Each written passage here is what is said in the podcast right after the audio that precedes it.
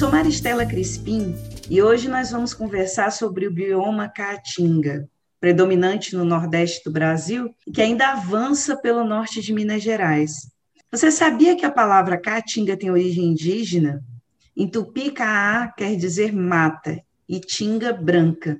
Então, traduzindo, Caatinga significa mata branca. Isso por conta da sua paisagem esbranquiçada, que é apresentada pela vegetação durante o período de estiagem, quando a maioria das plantas perde as folhas e os troncos ficam esbranquiçados. Quem é do sertão nordestino ou já passou um período por lá, sabe que é só sentir o cheirinho da chuva que tudo volta a ficar verdinho novamente, a coisa mais linda do mundo. Mas será que esse ciclo vem funcionando direitinho?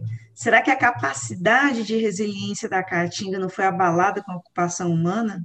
Está no ar mais um EcoCast Nordeste. Quem sabe tudo sobre o bioma predominante do Nordeste do Brasil é o professor Carlos Roberto Fonseca. Ele é do Departamento de Ecologia da Universidade Federal do Rio Grande do Norte. Inclusive, a UFRN tem o mais antigo curso de graduação em ecologia de uma federal brasileira.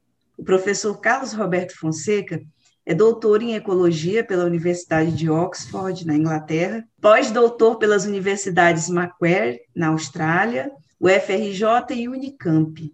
Tem experiência em interação animal-planta, mutualismo, insetos sociais, ecologia de comunidade, evolução florestal, macroecologia, fragmentação de habitat, espécies exóticas, manejo florestal, extinção de espécies e conservação da biodiversidade. Trabalha com diversos organismos, sobretudo insetos, plantas, anfíbios e mamíferos. Olá, professor. É uma alegria poder contar com o senhor aqui conversando sobre esse tema tão importante para a nossa região. Muito, muito obrigada por ter aceitado o convite da gente. Seja bem-vindo. Tudo bem com o senhor? Tudo bem, Maristela. É, tudo bom para você, tudo bem para os ouvintes aí, né? Eu é que agradeço essa oportunidade de poder estar conversando aqui sobre a nossa querida Caatinga. Bom, a gente falou aqui muito pouco sobre Caatinga e eu queria começar perguntando para o senhor o que é mesmo que a Caatinga tem de diferente em relação aos outros biomas brasileiros. Então, o Brasil ele é um dos países mais biodiversos do mundo, né? Nós temos seis biomas é, terrestres, cada um, com, cada um é, com a sua riqueza natural. É, a Amazônia e a Mata Atlântica, por exemplo, elas são florestas, né? Porque ela, uma floresta ela ocorre quando você tem muita pluviosidade, né? Para você ter uma árvore alta, você tem que ter muita água. É, nós temos também o Cerrado, nosso querido Cerrado, né? Aí no Centro-Oeste, em que é, já é uma floresta um pouquinho mais baixa, né? Uma vegetação mais aberta, chega até até campos, né? Tem parte mais é, arbustiva e tem uma floresta mais fechada, principalmente quando você tem um solo mais rico, né? Uh, e você tem também a vegetação de pampa, por exemplo, lá no, no, Rio Grande do Sul, né, que divide também o pampa também vai para a Argentina, para o Uruguai, é, que é basicamente uma vegetação mais rasteira. E nós temos também o Pantanal, né, que é o Pantanal belíssimo, com muitas espécies de aves, né, uma coisa lindíssima que é uma área, uma planície inundável, né? Então, cada um desses biomas tem uma coisa peculiar, né, que dá, na verdade, essa diversidade toda que a gente tem. A caatinga, ela é a vegetação, como você falou, uma vegetação que é uma floresta é, mais seca, né? Ocorre aqui na, na região nordeste do Brasil, é, nesse clima semiárido, né? É, inclusive, até foi engraçado quando eu vim morar aqui uh, em Natal, uh, há 10 anos atrás, mais ou menos, eu descobri que o, todo semiárido tem o seu semiúmido. Né? Então, assim, quando você vai eh, na caatinga durante a seca, ela é uma caatinga. Quando você volta durante a estação chuvosa, é outra caatinga completamente verdinha, né? É, todas as plantas estão lá, todo mundo produzindo flores, frutos e aquela exuberância. É, isso se dá porque a caatinga, apesar de ter essa um pouco de falta de água né, em uma das estações, ela tem um solo relativamente rico. Então, durante quando você tem chuva e tem um solo rico, você então tem né, toda a caatinga acaba é, sendo bastante exuberante. É, é muito comum né, a gente pensar é, na Caatinga, né, isso era muito comum antigamente, o pessoal falar que a Caatinga é um ambiente pobre em espécies. Né? Isso, hoje em dia, a gente sabe que não é, está é, tá longe de ser verdade. Né? Aqui na Caatinga a gente tem mais de 3 mil espécies de plantas, temos mais de 370 espécies de peixes, quase 100 espécies de anfíbio, 80 espécies de lagartos, 500, tipo, mais ou menos 550 espécies de aves, 108, mais de 180 espécies de mamíferos, né? Então, de modo nenhum, a gente está num ambiente que é pobre em espécies, de maneira nenhuma. Ele só é mais, é, ele só é, é, só é um ecossistema que ocorre num lugar mais seco, só isso, né? Mas tem toda uma riqueza associada à caatinga que não tem em nenhum outro lugar do, do mundo, né?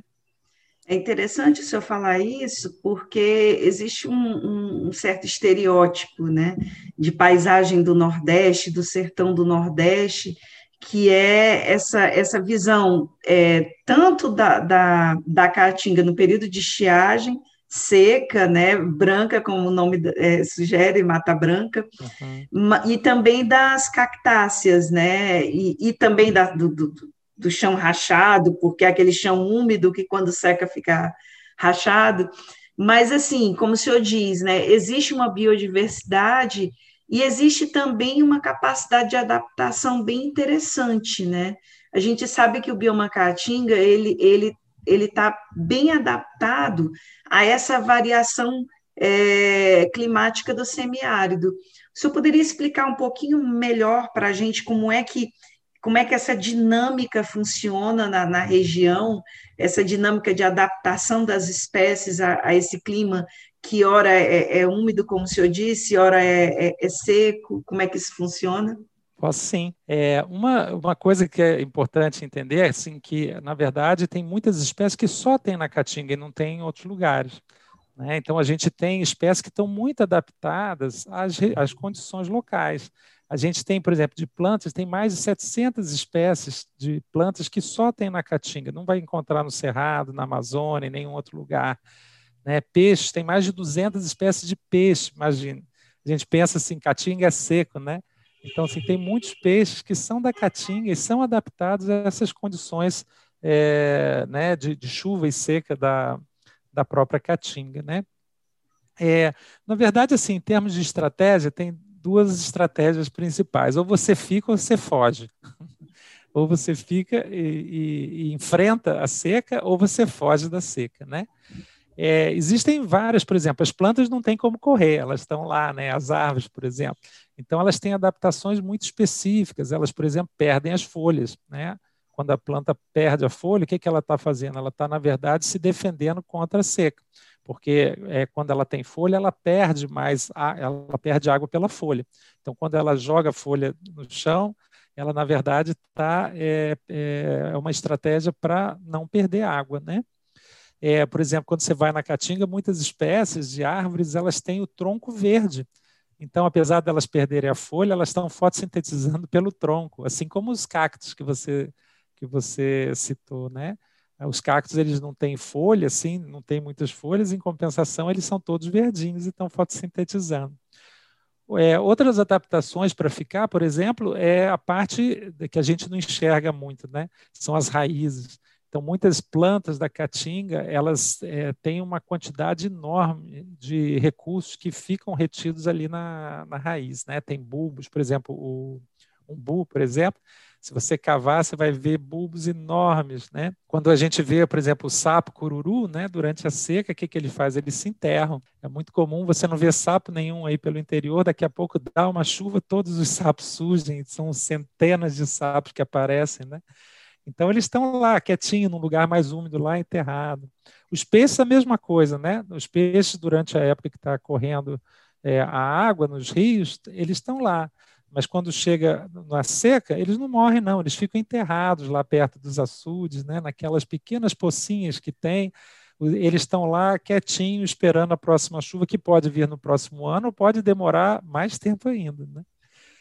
E os mamíferos, por exemplo, muitas vezes eles, é, eles ficam, mas eles é, procuram microambientes mais favoráveis. Por exemplo, muitos mamíferos eles vão para a encosta de montanha, onde é mais úmido, né?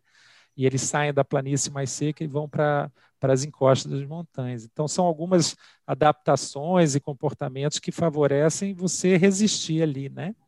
Mas tem outros animais que, na verdade, a estratégia é fugir, né?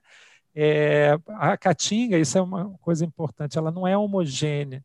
É, às vezes você tem chuva de um lado e você tem seca do outro, né? Então, muitas espécies elas se deslocam para as áreas menos secas. Ah, por exemplo, a ribaçã, né? a ave de arribaçã, as aves de arribaçã, elas vão é, se deslocando atrás de sementes. Né? Elas vão se deslocando atrás de semente e vão procurando recurso. É interessante uma coisa que nós estamos vendo agora da caatinga, que ela tem, existe uma espécie de reloginho da chuva na caatinga. Quando está em abril, por exemplo, a caatinga inteira está verde. Quando chega maio, junho, julho, a, a chuva vai indo para o litoral leste, para a parte ali do litoral, mais ao leste na caatinga. Quando chega né, depois, agosto, setembro, outubro, a, a chuva está concentrada mais ao sul e quando vai passando outubro, é, novembro, dezembro, janeiro, a chuva está concentrada mais ali para o oeste. Então, e aí da frente fecha o ciclo, né? Fevereiro, março, abril, de novo a chuva está lá para o norte. Então, esse, esse ciclo de chuvas também é uma, uma coisa bem interessante que provavelmente muitos é, bichos estão se aproveitando disso. Aí no interior é comum a gente ver borboletas migrando, né?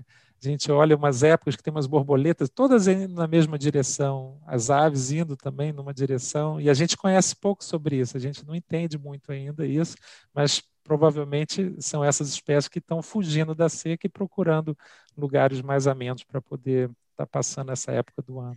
Nossa, quanta coisa interessante que o senhor disse. É, é bom lembrar que o Nordeste, o semiárido, eu diria, né, que a caatinga ela, ela chega um pouquinho lá no norte de Minas, é, tem várias situações climáticas, como o senhor disse, né? O regime de chuvas não é igual nos nove estados do Nordeste. Cada estado tem o seu, seu período de chuva e de estiagem diferente. Isso, às vezes, é uma coisa que nem o próprio nordestino percebe. Mas, por exemplo, aqui no Ceará, chove de fevereiro a maio normalmente, é o período de chuvas mais intensas, mas em outras regiões do Nordeste, as chuvas se concentram em outros meses do ano. Isso é, isso é bem interessante. E outra coisa que me lembrou aqui da, da sua fala é que entre essas plantas, quando o senhor falou de raiz, eu me lembrei, entre essas plantas é, existem umas que não perdem as folhas, né? O juazeiro é um exemplo ele se destaca verdinho e muitas vezes a gente vê né, no meio daquela vegetação toda toda aparentemente morta, né? No período de estiagem lá está o juazeiro bem verdinho no meio porque ele tem um outro sistema radicular que permite que ele que ele fique verde o ano inteiro. E assim, é isso é... mesmo. Isso, é né? isso mesmo, assim, o juazeiro, como você acabou de falar mesmo, né? Assim, tem espécies que têm uma raiz muito profunda de dezenas de metros. E eles vão lá embaixo e encontram água, um lençol freático lá embaixo, e por isso que, ela, que ele consegue ficar verde, né? Então tem muitas, muitas adaptações diferentes realmente aí dentro da caatinga. Pois é, é fantástico, é, né? É muito legal. Eu ia perguntar do peixe, porque a gente, o senhor disse, né? O senhor contou aí para a gente, porque a gente fica logo curioso. A gente tem rios é, perenes, são poucos, né? E tem os, a maioria dos nossos rios é intermitente, né? Quando está no período de estiagem, eles secam, digo, os peixes vão para onde? Né? De onde é que eles surgem quando chove? A senhor já explicou também, assim como os sapos, as rãs, é muito legal. E o senhor falou também de um aspecto interessante, é, dessa, dessa variabilidade dentro da caatinga, inclusive dessa migração das espécies para as áreas mais úmidas é que também dentro do, dessa grande depressão sertaneja, dentro da Caatinga, a gente tem esses enclaves de mata úmida nessas, nessas áreas mais é, de, de, relevo mais alto, né? Que, que recebe essas chuvas que vêm do, do, do do, do, mar, né? as chuvas orográficas, que é um palavrão para a maioria das pessoas, mas assim, tem essas, essas, essas serras, essas, é, esses, esses planaltos, essas chapadas, que fazem também, é, elas se comunicam, né? Essa vegetação mais de Mata Atlântica, que a gente tem esses resquícios por aqui, ela se comunica com a caatinga, não é? É, com certeza. É um sistema integrado, né? Na verdade, a natureza ela é toda integrada e os animais e as plantas eles se aproveitam de todas essas, essas é, é, toda essa diversidade de ambientes, né? Então, às vezes, é, exatamente, você tem um enclave um pouquinho, né, um enclave, uma área um pouco mais úmida, e essa área vai ser utilizado mais durante uma época do ano, né, que está seca. Então, os animais, aquela área vai ser muito, muito importante, por exemplo, para você poder conservar. É, é, seria muito importante conservar uma área dessa, né, para poder exatamente garantir que os bichos tenham um lugar, um refúgio durante a época mais seca, né. Mas é, de fato, toda, toda é, não, não é, vamos dizer assim, todos os biomas, inclusive, estão integrados, né? A gente vê é, espécies, bom, é só a gente ver que tem espécies que migram da América do Norte até a América do Sul, né? Então, na verdade, o mundo inteiro está integrado, né? A biodiversidade utiliza o mundo, ele não para nem na, na, no bioma, não para nem no país, né? A biodiversidade, ela ela está atravessando aí essas fronteiras, né?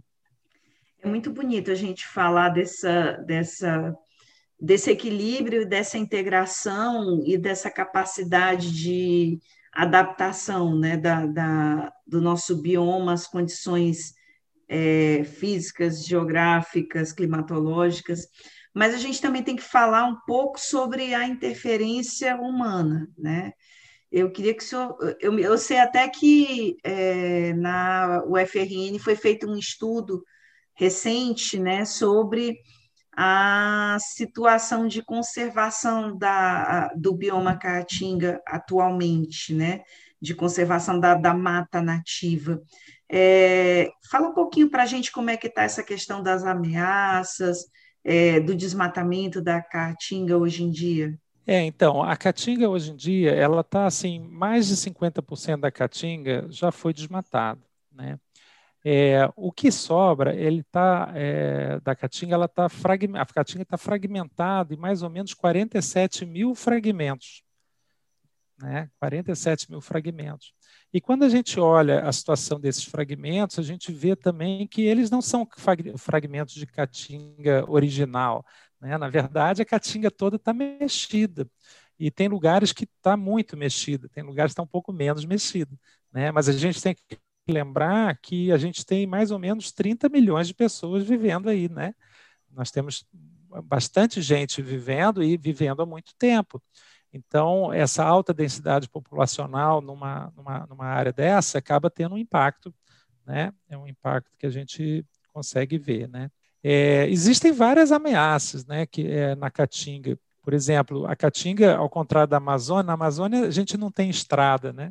Então é muito difícil as pessoas acessarem a Amazônia. É, aqui na Caatinga, não, a gente tem estrada para ir para todos os lugares.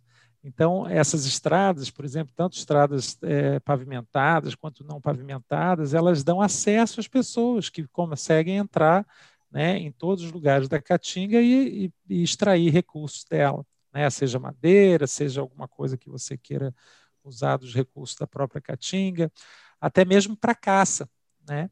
Então, é difícil hoje em dia para um mamífero, né, um mamífero assim grande, uma, uma onça, uma onça pintada, uma onça parda, né, um veado catingueiro, por exemplo, está se escondendo. As aves a mesma coisa. É, esse nosso trabalho, né, que você mencionou, é, ele mostra que assim 99% da caatinga está é, tá acessível a 5 quilômetros de uma estrada né, da, beira do, da, da, beira do fragmento, da, né, da, beira da mata, vamos dizer assim, 5 quilômetros. É, talvez assim, 90% da Caatinga está acessível a, a um quilômetro. Então, isso quer dizer que né, você entrou na mata, andou um quilômetro a pé, você já está dentro de 90% da Caatinga, você tem acesso a 90% da Caatinga.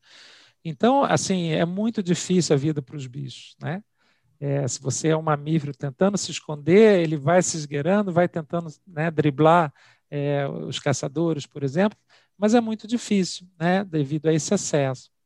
Outra grande ameaça do bioma é o desmatamento por procura é, por madeira, né? É, a gente sabe que a caatinga era muito mais alta, tinha madeiras muito, é, árvores muito maiores, né? E essas árvores desapareceram. Né? Historicamente, elas foram retiradas. Né? Sempre que a pessoa vai pegar uma madeira, ela quer a maior árvore, né? Para construir sua casa, para construir um móvel, para poder vender, né? Então, as grandes árvores, elas já desapareceram. Algumas dessas árvores, elas foram registradas, sabe aonde? Na pintura dos naturalistas, né, do século XVIII, o pessoal passava, passeava por aí e pintava, né, e mostrava como que era a Caatinga do lado do, do, Rio São Francisco, por exemplo, tinham árvores frondosas, enormes, né, e que elas já desapareceram. Então, assim, a procura por madeira é, uma, é, um, grande, é, um, é um grande problema. Ainda mais que a gente não planta, né? Se a gente tivesse plantando também para colher mais tarde, a gente teria a, a disponibilidade de madeira né, para o resto da vida, porque quando você planta, você tira, você tira mais tarde. Né? Mas o que a gente tem feito é retirar a madeira sem, sem repor. Né? Uma outra grande ameaça do, do, da caatinga é a própria pecuária. A gente sabe que tem muito gado na Caatinga, né, principalmente na parte mais ao leste, né, perto do litoral, e a gente tem 19 milhões de cabras e carneiros pastando, né? E qual é o problema? Claro que é, é, o gado né, e as cabras é uma, uma fonte importante de proteína para as pessoas, né? O problema é quando é, isso não tem uma, um manejo bem feito e a caatinga acaba sendo, é, sendo sobre, é, é, sofrendo de sobrepastejo, né? Então você vai, né, assim, você vai tirando a vegetação, tirando, tirando, e daqui a pouco não tem mais vegetação é, né, cobrindo o solo, e aí você começa um outro processo, que é o processo de desertificação. Né? Você tem a utiliza, muitas vezes com o uso de fogo também, né? então você tem muita gente, muito, muita pecuária, muita retirada de madeira, e aí o sistema não aguenta, ele, na verdade, começa a desertificar. Né? o deserto é uma coisa boa, o deserto, o deserto natural. O deserto natural é um ecossistema como outro qualquer, né? O que a gente está falando é o processo de desertificação onde não é deserto, onde a gente tinha, né, tem aqui uma caatinga, e o que a gente está fazendo é levando o sistema para um, uma posição que ele não queria dar, né? Então, assim, você não deixa as plantas se estabelecerem, você não deixa a ciclagem do nutriente acontecer, né? O, o nutriente que tem no solo acaba sendo lixiviado, vai embora, o solo vai embora também, junto com as chuvas, porque não tem vegetação para proteger, né? E aí é, isso leva o sistema é, para uma, uma situação muito complicada, que aí só com muita intervenção você consegue reverter, né? E uma outra, é, outro desafio que a Caatinga também está enfrentando agora são as mudanças globais. Né? Existem alguns trabalhos que indicam que a Caatinga é, um das, é uma das áreas mais suscetíveis do mundo à mudança global, principalmente por mudança na pluviosidade. Né? É, a caatinga, as previsões é que a caatinga pode se tornar mais seca e também mais, é, mais é, instável ainda do que é atualmente, né? Então, em vez de ter um ano de seca, talvez tenha muito mais. A gente acabou de passar de né, quase seis, seis anos de seca seguido por aí, né, é, nesses últimos anos, e isso, tá, vamos dizer assim, vai tender a se intensificar, né? Então, as mudanças globais realmente são um desafio muito grande. É, por exemplo, as plantas para as plantas, os bichos para lidarem com isso vão ter que mudar de posição, vão ter que migrar, né? Vão ter que fazer é, migrações forçadas, vão ter que sair de um lugar e ir para outro. E isso acaba sendo mais difícil quando você tem a caatinga fragmentada. Essa, esses animais, essas plantas vão ter que passar por, por áreas antrópicas, vão ter que passar por áreas que tem plantação, que tem gado, que tem pasto, e aí a coisa fica mais difícil, né? São, muitas, são muitos desafios, de fato. Onde o senhor diria que hoje a, é, a gente tem uma caatinga mais preservada? É, nas unidades de conservação, em algumas grandes propriedades rurais, enfim, onde é que a gente tem ainda uma, uma, uma amostra significativa da caatinga hoje? É, olha, olha Maristela, é, a gente fez um levantamento é, né, sobre essas áreas, quais são essas áreas. E elas estão, vamos dizer assim, a grosso modo, é, é a Caatinga está mais protegida no oeste. Você tem áreas no Piauí, você tem áreas é, ali no, no oeste da, da Bahia, né, que tem manchas maiores de caatinga que ainda estão preservadas e que são grandes oportunidades para, inclusive, criação de novas unidades de conservação. São as maiores manchas, né? Então, por exemplo, o boqueirão da onça, né, não é à toa que tem onça, que é um dos últimos remanescentes de grande porte de caatinga da, né, de caatinga aqui na, no, no bioma. E por isso mesmo tem populações de onça pintada onça pintada já não existe, por exemplo, aqui no Rio Grande do Norte, né, onde eu estou, a gente é, é, tem feito muitos estudos, né, nós compramos 90 câmeras fotográficas e botamos aí na, no interior todo do Rio Grande do Norte, e é, depois de muito esforço nós conseguimos fotografar uma onça parda, né, mas nenhuma onça pintada. Onça pintada ninguém mais viu, mas ela ocorria aqui, né? Então, é, de forma geral, a gente tem que na parte mais próxima do litoral, a Caatinga está muito, é, muito devastada, foi muito devastada, está muito alterada, tem muito gado, tem muitas estradas, tem muita gente. Né? É, no norte, por exemplo, no Ceará, tem muito fogo, né? a incidência de fogo é muito grande. Então, as maiores manchas de Caatinga, de fato, estão mais a oeste onde a ocupação humana é mais branda, onde vai ter menos estradas, tem menos, é, tem menos é, infraestrutura humana, menor, a população é menor, né? E que ainda a, a Caatinga ainda resiste, né? Mas existem em todos os estados ainda existem oportunidades boas de conservação, né? Essas grandes manchas estão mais a oeste, mas dentro de todos os estados a gente consegue ver grandes oportunidades. Aqui no Rio Grande do Norte, por exemplo, a maior mancha de a maior mancha de caatinga está em Lages, né? A, região de Lages tem a maior mancha de caatinga aqui do Rio Grande do Norte. Então, assim, em cada estado a gente consegue reconhecer áreas que ainda são muito importantes que poderiam se transformar em unidades de conservação, por exemplo. Bom, antes de fazer aqui a última pergunta, porque quando a gente tem uma aula, como o senhor está dando aqui para a gente hoje, o tempo voa. Mas eu queria lembrar que esse programa ele foi inspirado numa data que acabou de passar, que foi o dia 28 de abril, que é o Dia Nacional da Caatinga, e que a gente realmente precisa se preocupar com o nosso bioma, porque ele vem sendo sistematicamente devastado ao longo de é, algumas, algumas centenas de anos desde a ocupação do ser humano aqui na, nessa região, né? Mas eu queria perguntar para o senhor aqui, para finalizar a nossa conversa, sobre o papel da academia. O senhor falou algumas, alguns pontos né, de pesquisa, de estudos. É, eu queria. Eu, é, é porque a gente sempre sabe que a academia está produzindo conhecimento e que esse conhecimento ele precisa chegar na sociedade, né? E aí assim a gente está querendo também aqui trazer para a sociedade um pouco é, do que, que vem sendo produzido dentro da academia e no que, que isso pode contribuir para a conservação da caatinga e para o próprio benefício da população que vive nessa região, afinal, a gente depende do, dos recursos naturais para o nosso bem-estar, né? O que, que o senhor poderia falar sobre o papel da academia em tudo isso? Olha, a academia ela é fundamental nesse processo todo, né? E eu vou te dizer, na verdade, a gente é, existem, eu acho assim, existem muitas maneiras com que a, que a academia de fato está agindo e geralmente é, não é reconhecida, as pessoas não sabem, né? Então, por exemplo, toda essa, o conhecimento da Caatinga aumentou tremendamente no, no, nos últimos 10 anos, né? Primeiro, porque é, é, no Nordeste eh, nós tivemos várias novas universidades, vários grupos de pesquisa, muitos programas de pós-graduação. Então, é incrível a quantidade de, de informação que foi gerada nesses 10 anos, né?